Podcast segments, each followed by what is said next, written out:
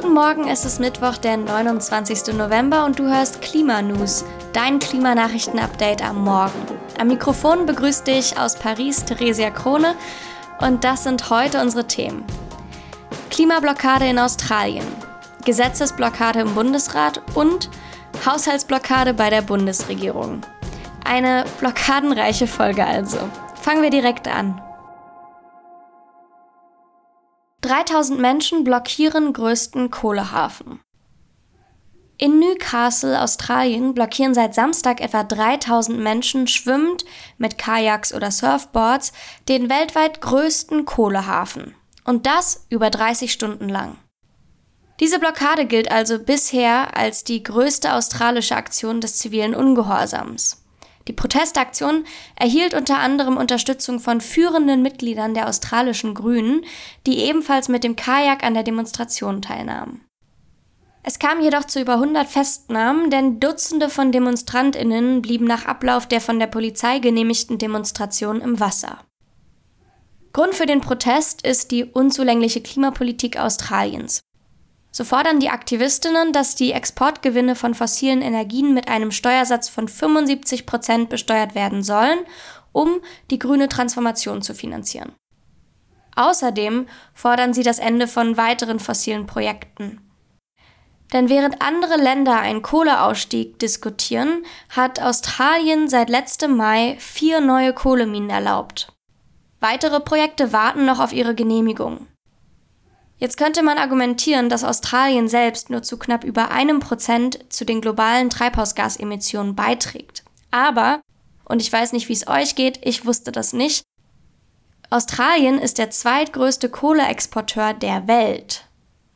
Daher, für den anstehenden Klimagipfel COP28 werden wir auf die Rolle Australiens ein besonderes Auge haben. Denn als treibende Kraft von fossilen Industrien hat das Land eine riesige Verantwortung in Sachen Klimaschutz.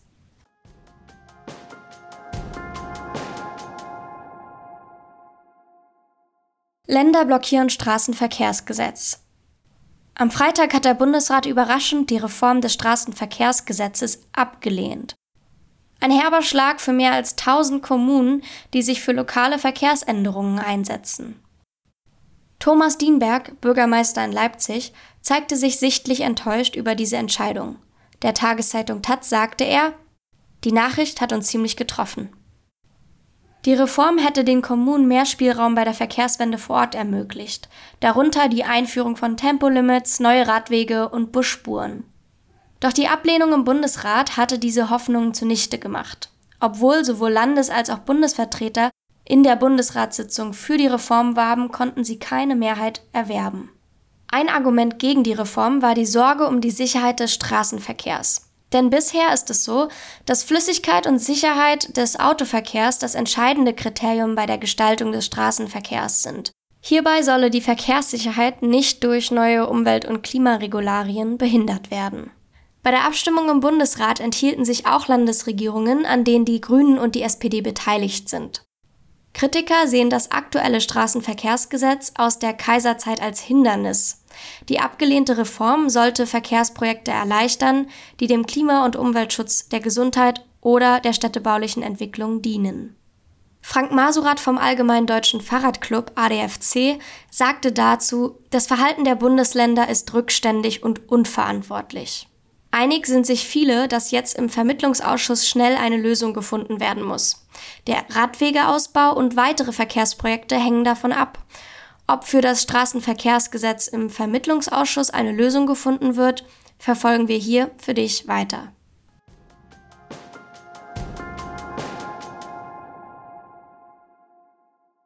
Ampel beschließt Nachtraghaushalt gegen die 6 Milliarden Lücke. Am Montag hat das Bundeskabinett infolge des Bundesverfassungsgerichtsurteils einen sogenannten Nachtragshaushalt für 2023 beschlossen. Dieser würde es der Ampel erlauben, weitere Kredite für die Staatsausgaben des laufenden Jahres aufzunehmen.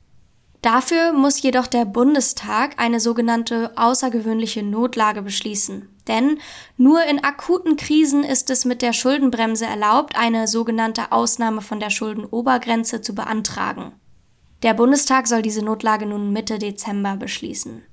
Der Nachtragshaushalt soll Kredite in Höhe von rund 45 Milliarden Euro absichern, die bereits von der Ampel eingesetzt wurden.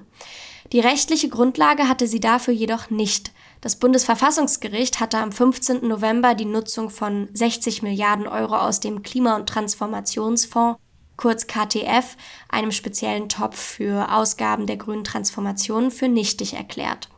Denn diese 60 Milliarden Euro waren ursprünglich zur Bekämpfung der Corona-Pandemie eingeplant und, als sie dann nicht mehr gebraucht wurden, für den KTF umgewidmet. Diesen Haushaltstrick hat das Bundesverfassungsgericht für unvereinbar mit der im Grundgesetz stehenden Schuldenbremse erklärt und damit die Ampel ganz schön ins Schwitzen gebracht. Mit dem Nachtragshaushalt will sich die Ampel also etwas Zeit verschaffen und die bereits vergebenen finanziellen Hilfen dieses Jahr absichern. Für nächstes Jahr gibt es jedoch noch keinen Plan, zumal die Auswirkung des Gerichtsurteils offenbar auch weitere Finanztöpfe betreffen könnte. Dazu hat sich im Hintergrund nun eine Grundsatzdebatte entfacht, wie die Schuldenbremse vor dem Hintergrund der Klimakrise zu bewerten ist. So wirbt Luisa Neubauer für Fridays for Future Deutschland für einen Notlagebeschluss des Bundestags. Damit wäre die Bekämpfung der Klimakrise und ein 100 Milliarden schweres Sondervermögen für Klimaschutz möglich. Andere Stimmen, wie der FDP-Fraktionschef Christian Dürr, plädieren derweil für einen stärkeren Sparkurs ohne Schulden. Die Fraktionen von Grünen und SPD wiederum sehen das kritisch. Sie betonen die Wichtigkeit von Investitionen in den Klimaschutz. Dennoch müssten Einsparmöglichkeiten gefunden werden. Dies sei beispielsweise durch den Abbau klimaschädlicher Subventionen möglich, so SPD-Fraktionschef Rolf Mützenich. Wie sich die Lage um den Bundeshaushalt entwickelt, behalten wir selbstverständlich für dich im Blick. Sollte sich was Neues ergeben, berichten wir hier. Und damit kommen wir zum Ende der heutigen Folge Klima News. Ich habe letztens jemanden sagen hören, dass er sich nicht erinnern kann, jemals so viel weltpolitisches Chaos miterlebt zu haben. Mir geht es ähnlich, aber tatsächlich hilft es mir immer, mit Freundinnen über die aktuelle Lage zu reden.